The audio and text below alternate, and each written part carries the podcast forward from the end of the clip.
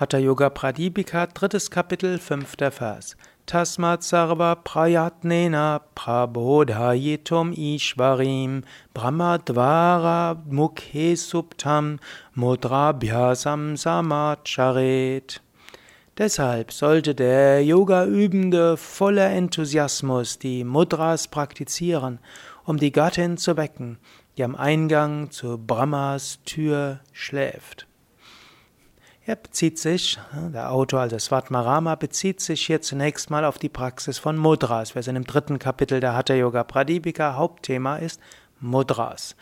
Er sagt hier, es gibt die Gattin, die am, Eingang zu Brahmas Tür schläft, die Kundalini schläft am Eingang zu der Sushumna, der feinstofflichen Wirbelsäule. Diese gilt es zu erwecken. Die Gattin steht für Segenskraft, sie steht für Gnade. Sie steht dafür, dass wenn du das Höchste erfahren willst, dass das durch Gnade geschieht. Und diese Gnade kannst du auch erwecken, indem du praktizierst, aber indem du praktizierst mit Enthusiasmus und mit Hingabe.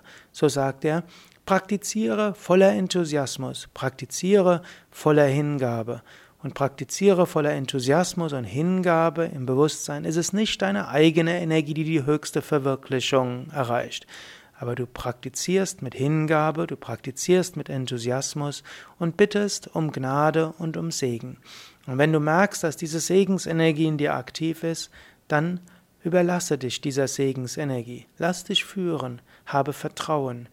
Langfristig gesehen führt dich diese höchste Energie zum höchsten Bewusstsein hin. Praktiziere. wenn du heute praktizierst, praktiziere mit besonderem Enthusiasmus. Wenn du heute einem Menschen Gutes tust, tu es mit besonderer Liebe. Wenn du heute uneigennützigen Dienst tust, mach es mit ganzem Engagement, mach es nicht halbherzig, gib dein ganzes Wesen hinein. Wenn du Asanas übst, übe die Asanas mit voller Bewusstheit.